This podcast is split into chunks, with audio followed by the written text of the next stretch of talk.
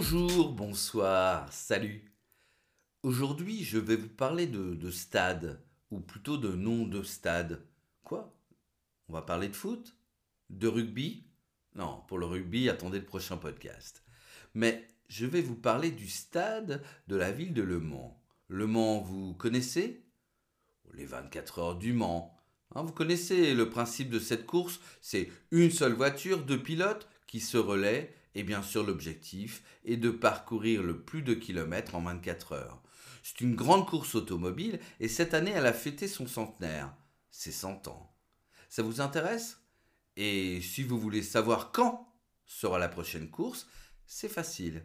Les 24 heures du Mans se déroulent en général la 24e semaine de l'année. Mais le Mans, ce n'est pas que du sport, c'est aussi de la gastronomie, et en premier lieu, les rillettes du Mans. Née au XVe siècle, hein, cette brune confiture de cochon, dont parlait l'écrivain Rabelais, prend son essor au XIXe siècle, en particulier à Conneray, qui devient à ce titre la capitale des rillettes sartoises. Les rillettes se dégustent simplement sur une tranche de pain et à mon avis, il représente bien la gastronomie française. D'ailleurs, elle était déjà très appréciée par Henri IV. Non, aujourd'hui, nous n'allons pas parler de stade de la ville de Le Mans, mais plutôt de la personne qui lui a donné son nom. Marie Marvin. Ça s'écrit M majuscule bien sûr A R V I N G si son nom ne vous dit rien, ce n'est pas trop grave, parce qu'elle est presque inconnue chez les Français. Pour tout vous dire, elle décédera, hein, elle mourra, en 1963, presque oubliée par tous, et en plus relativement pauvre. De plus, pendant environ aucun 20 ans, aucun média, aucun journaliste ne parlera d'elle, et pourtant, comme vous allez l'entendre, c'est une des femmes les plus complètes de son époque. Elle sera la première dans beaucoup de domaines et elle est même encore actuellement la femme la plus décorée. C'est-à-dire qu'elle a reçu le plus de médailles de décoration de toute l'histoire de la République française. Étonnant, très étonnant. Mais dans quelques minutes, quand vous allez savoir ce que cette femme a apporté à la France, à la cause féminine, vous ne serez plus surpris ou surprise. Et vous vous demanderez même pourquoi vous ne la connaissiez pas auparavant. Alors pour la présenter, j'avoue que j'ai eu beaucoup de mal en, préparant ce podcast pour savoir de quelle manière je pouvais présenter cette femme et surtout ses exploits tant ces domaines sont variés. Alors, je vous propose de la présenter comme une femme qui réunit à elle tout seul les quatre éléments. Vous savez les quatre éléments, vous les connaissez. L'eau, la terre, l'air et le feu. Hein, je pense que cela lui va bien, car comme tous ces éléments sont utiles à notre vie, Marie Marvin a été une pièce maîtresse de notre XXe siècle. Et comme toute bonne biographie, on va commencer par sa naissance. Marie Marvin est née le 20 février 1875 à Aurillac, département Cantal, hein, celui qui donne le nom au fromage, et dans la région de l'Auvergne, c'est-à-dire le centre de la France. Alors, comme je vous disais, on va commencer par l'élément eau. Marie Marvin dit elle-même qu'elle avait appris à nager en même temps que marcher. À l'âge de 4 ans, elle nage quotidiennement, hein, c'est-à-dire tous les jours, dans la rivière avec son père. Elle est la première Française à accomplir les 12 kilomètres de la traversée de Paris à la nage en juillet 1906. En septembre 1907, elle remporte la traversée de Toulouse. En 1909, elle traverse la mer du Nord et la Manche entre la France est l'Angleterre. Alors l'eau, cette fois-ci, pas à la nage, mais en canoë, elle réalise ses premiers exploits, accomplissant à 15 ans le trajet de Nancy à Coblence en canoë par la Meurthe et Moselle, la rivière de la région. On continue avec l'élément de l'eau, mais cette fois-ci avec la neige et la glace. Entre 1908 et 1910, elle remporte plus de 20 médailles d'or à Chamonix dans différentes disciplines, en ski, en patinage artistique, patinage de vitesse, au concours de saut ou encore en gymkhana sur glace. Le 26 janvier 1910, elle remporte la première compétition féminine de bobsleigh toujours à Chamonix. Elle fonde même une école féminine de ski dans les Alpes. Et comme elle est vraiment accro au ski, vous connaissez cette expression être accro, ça veut dire bien aimé. Enfin, être accro, c'est même plus fort que ça. Hein. On peut dire de quelqu'un qu'il est accro à, la drogue, hein. ça veut dire qu'il est dépendant. Hein. Mais là, c'est un caractère, être accro au ski, c'est qu'elle aime beaucoup, elle est passionnée de ski. Et elle a donc inventé quelques années après des skis métalliques pour faire du ski sur le sable. Alors, elle les essaiera sur les pentes de l'Atlas et sur les dunes du désert au Maroc. En fait, ces skis, euh, c'est plutôt un prototype qui pourrait être fixé sur un avion pour lui permettre de se poser sur le sable. Mais on y reviendra après. Et, comme vous le voyez, nous avons quitté l'élément de l'eau pour celui de la terre. Alors, mais on va rester quand même dans les montagnes, car Marie Marvin ne se contente pas de descendre les montagnes, mais elle aime aussi les escalader. En juillet 1905, elle fait la première féminine de la traversée Charmoz-Grépon en 18 heures. C'est un exploit. D'accord? C'est un exploit parce que l'escalade de l'aiguille du Grespon est réputée très très difficile et cela lui vaut d'être mentionné comme l'une des pionnières de l'alpinisme français dans le magazine français Femina en septembre 1911. Mais restons toujours sur Terre, mais cette fois-ci sur les routes.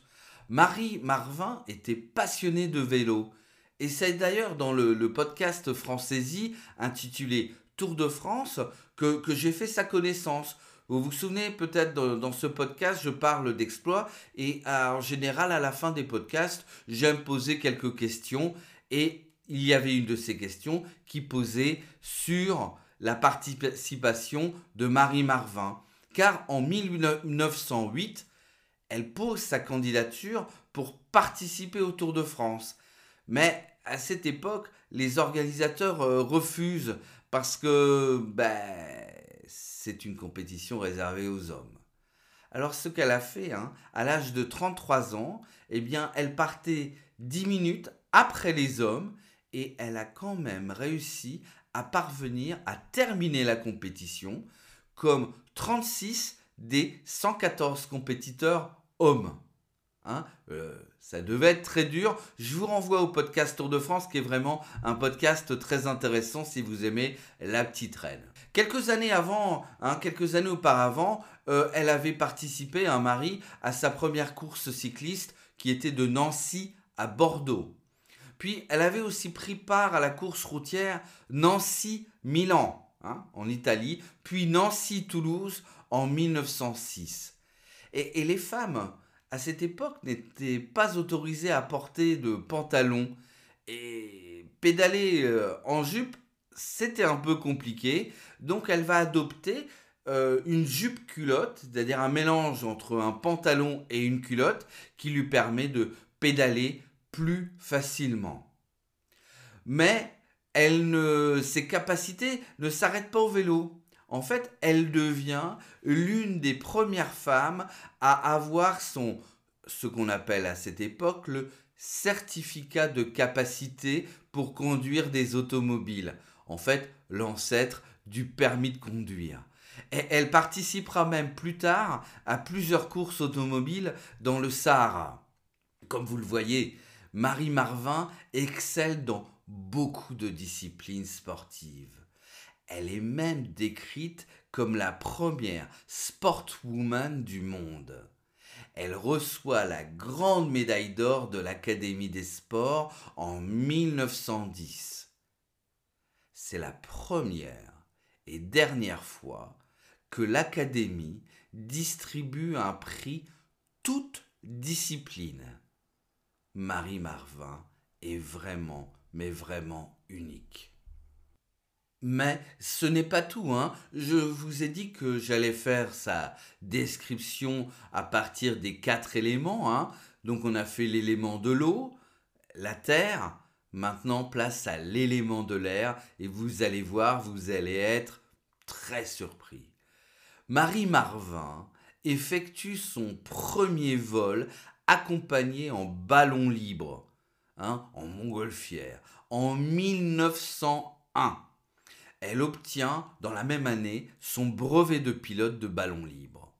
Son premier vol en solo, elle le fait en 1907 et cette nouvelle passion lui fait abandonner toutes les autres disciplines. Au tout non, à l'exception des sports d'hiver quand même. Le 26 octobre 1909, elle devient la première femme à piloter un ballon au-dessus de la mer du Nord et la Manche vers l'Angleterre. Je vais vous raconter un, peu plus en détail ce, ce vol pour que vous puissiez vous rendre compte de la difficulté et du caractère de Marie Marvin. Alors, son ballon, qui s'appelle ou qui s'appelait l'étoile filante, décolle de Nancy. Alors l'aéronaute française hein, accueille un passager qui est le colonel Émile Garnier. Sa nacelle est, emportée euh, par le vent vers la Hollande. Et comme il fait beau, eh bien, elle continue euh, de, de poursuivre son chemin et elle va ainsi traverser la mer du Nord pour se retrouver en Angleterre. Alors cette sortie sera très longue, environ 700 km, et elle durera 14 heures. Et elle sera très périlleuse, très dangereuse, puisque quand le ballon s'envole, 2500 mètres d'altitude, la neige tombe sur ce ballon. Donc elle doit redescendre. Puis après, quand elle vole à très basse altitude, la nacelle vous vous rendez compte, la nacelle touche l'eau à 52 reprises. Alors c'est exact, mais j'ai mes sources. pendant la traversée, hein, c'est-à-dire la nacelle, elle touche l'eau, elle touche l'eau, donc vous imaginez le danger. Et puis après, elle se retrouve et elle doit remonter le ballon pour passer ces fameuses falaises qui représentent les côtes anglaises. Et comme c'est bien sûr en pleine nuit, eh bien, c'est difficile de voir. Et en fait, cette nacelle, elle touche la cime des arbres. Marie Marvin, alors, est, éjectée de la nacelle. Elle tombe au sol. Par miracle, bien sûr, des, habitants hein, la retrouvent et, en fait, lui proposent euh, de l'héberger. Et vous connaissez, en fait, vous connaissez la réaction de Marie Marvin le lendemain matin après ce, voyage euh, très dangereux, eh bien, elle dit tout simplement que ça lui fera de bons souvenirs. Vous voyez, un caractère bien trempé, comme on dit en français, hein, qui n'a pas peur de rien ou, de pas grand-chose. Mais l'intrépide Marie a, a, dû trouver que le ballon ne se contrôlait pas assez bien dans l'air et elle décide d'apprendre à piloter un avion. Et comme d'habitude, elle ne fait pas les choses à moitié. Hein Cela veut dire qu'elle prend ça très à cœur, hein, qu'elle se concentre et, bien sûr qu'elle va de nouveau y exceller. Le 4 septembre 1910, Marie Marvin pilote seule pour la première fois son aéroplane monoplan Antoinette. Elle devient à cette occasion la troisième femme au monde à obtenir son brevet de pilote. Elle est la seule femme au monde la seule femme au monde à posséder son brevet de pilote pour le monoplan Antoinette et avoir piloté seule un avion. Et ce n'est qu'un début, puisqu'en le 27 novembre de la même année, elle établit le premier record féminin de durée de vol avec 53 minutes. Pour vous donner une idée de son activité, elle cumule 717 vols de mai à décembre 1912, sans la moindre casse, sans le moindre problème. Dans le même temps, euh, elle n'a pas abandonné l'avion puisqu'elle fait 14 ascensions en ballon, dont un Paris-Bruxelles et, elle fait, elle organise même des baptêmes de l'air entre Paris et Marlatour. Et donc elle fait profiter à des personnes de ses compétences.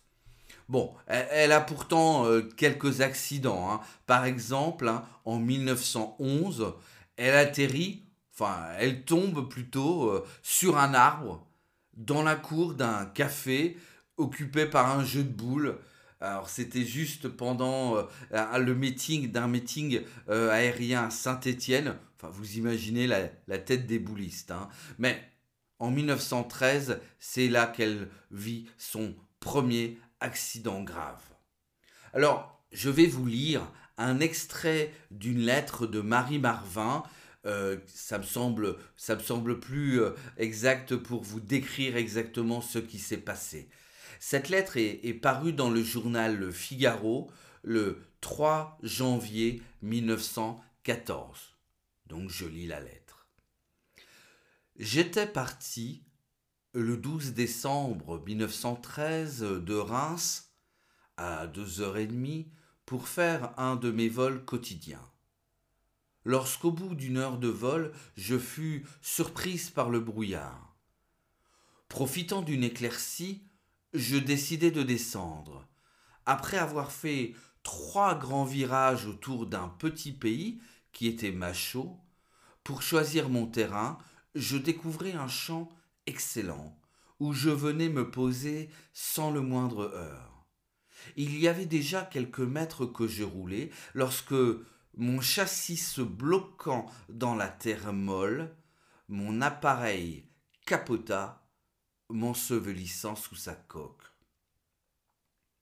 Après de vains et surhumains efforts pour tenter de me dégager, je dus me résigner à l'attente, et quelle attente. Mon casque était complètement enfoncé dans la terre, mon visage baignait dans le sang.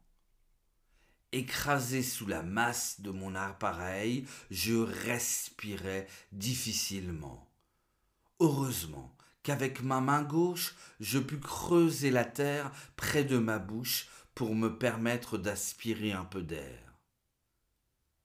Après d'interminables moments passés dans cette horrible attitude, j'entendis une voix d'homme près de l'appareil. Oh, le pauvre malheureux, il est mort. De mon trou, creusé dans la terre, je lui criai Elle n'est pas morte Mais dépêchez-vous Et surtout, ne fumez pas J'étais inondé d'essence. Fin de cet extrait, et vous voyez la difficulté, les dangers de ce, cette passion. Alors c'est à partir de cette époque qu'on lui a donné le surnom de la fiancée du danger. Et juste pour terminer cette période de l'élément de l'air, avant d'arriver sur l'élément de feu, je voudrais encore ajouter une dernière chose.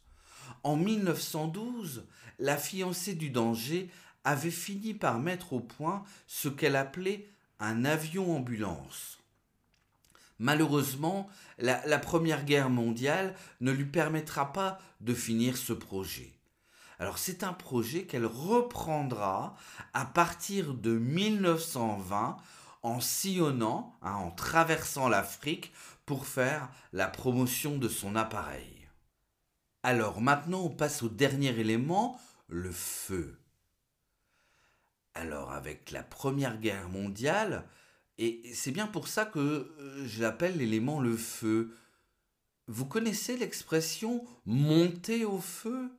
Ou aller au feu Eh bien, en période de guerre, cela veut dire se rendre sur le lieu d'un combat, là où on fait feu, là où on tire avec des armes à feu. Et c'est exactement ce que va faire la brave Marie. Au tout début de la guerre, hein, elle pense pouvoir intégrer l'aviation française, mais c'était sans compter sur le conservatisme de l'armée française, qui, à cette époque, a refusé à cette femme de piloter un avion militaire, malgré toute son expérience. Mais qu'à cela ne tienne, si on ne la veut pas pilote, elle intégrera le 42e bataillon de chasseurs à pied et se rendra au feu, au front, déguisée en homme. Oui, déguisée en homme. Elle restera ainsi en première ligne pendant presque deux mois, jusqu'au moment où elle se fera démasquer par un cousin. Ah, euh, j'oubliais de vous dire que Marie savait, savait bien manier le fusil, puisqu'elle avait obtenu quelques années auparavant le prix d'honneur de tir au fusil de guerre et à la carabine. C'était dans des concours organisés par le ministère de la Guerre. Après, le maréchal Foch lui-même lui autorisera d'intégrer le troisième régiment des chasseurs alpins sur le front italien dans les Dolomites en tant qu'infirmière et correspondante de guerre. Parce que j'ai pas vraiment eu le temps de vous, de vous le dire avec tous ces exploits. Mais en dehors de tous ces exploits sportifs et pionnière dans le domaine de l'aviation, Marie Marvin a aussi beaucoup étudié. Alors déjà toute jeune, elle étudie les arts du cirque. Puis, après, elle étudie à l'université la médecine et le droit. Elle est ainsi, euh, elle obtient aussi le diplôme d'infirmière de la Croix-Rouge. En même temps, bien sûr, elle, obtient une licence de lettres parce que à ses heures perdues, je me demande quand exactement, elle écrit et publie ses propres poèmes. Et puis en fait, hein, Francaisie, c'est le podcast euh, de langue. Eh bien, j'oubliais qu'au niveau de langue, elle parlait cinq langues, dont l'espéranto qui était né quelques années auparavant. C'est d'ailleurs ses capacités intellectuelles qu'elle mettra en avant après la Première Guerre, puisqu'elle poursuivra son travail de journalisme tout en étant officier de santé des armées au Maroc. Comme je vous l'ai déjà dit, elle fera la promotion de son avion ambulance pendant euh, la Seconde Guerre mondiale. Elle sera même, oui, j'ai dit la Seconde Guerre mondiale, elle sera elle-même infirmière de l'air.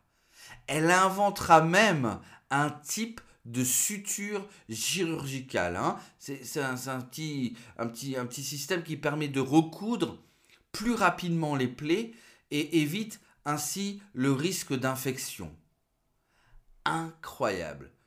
Je me permets euh, de vous rappeler que Marie Marvin est née en 1875.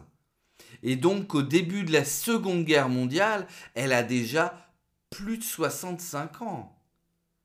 L'âge de la retraite, vous allez me dire Eh bien, parlons-en. Parce que, après avoir vécu cette vie pleine d'action et de rebondissements, eh bien, elle n'a pas pu toucher de retraite. En quelque sorte, pour actualiser la problématique, elle n'avait pas accumulé assez de points. Et les points euh, prennent en compte la quantité, mais pas la qualité, si vous voyez ce que je veux dire. Et c'est aussi l'une des raisons pourquoi, comme je disais au début de ce podcast, elle n'est pas vraiment connue des Français. Alors bien sûr, je pourrais vous dire que mademoiselle Marvin a reçu pour son 80e anniversaire de la part du gouvernement américain un vol au-dessus de Nancy à bord d'un chasseur supersonique qu'à 85 ans, après avoir passé son brevet de pilote d'hélicoptère, elle pilotera le premier hélicoptère à réaction du monde, le Jean. Preuve que le monde militaire ne l'a pas oublié. Oui, mais le monde civil. Malheureusement oui, ou presque. Oh presque, hein, parce que il existe en France hein, des rues, des écoles, des gymnases et, ce fameux stade du Mans qui porte son nom. Pourquoi? Pourquoi est-elle euh, si peu connue? Je ne sais pas exactement, mais je vais quand même vous donner quelques pistes et, aussi pour compléter son portrait. En, décédant à l'âge de 88 ans, en fait, Marie Marvin n'a plus beaucoup de contemporains encore en vie et qui pourraient encore témoigner de ses exploits. Deuxièmement, en n'ayant pas d'enfants, ni même de famille, car je ne vous l'ai pas dit, mais la petite Marie a perdu sa mère très jeune, et ses frères et sœurs sont aussi tous décédés très jeunes. Cela explique peut-être aussi sa force de caractère et le fait qu'elle n'avait pas peur du danger et donc de la mort. Bref, elle n'a pas pu compter sur sa famille pour parler d'elle après son décès.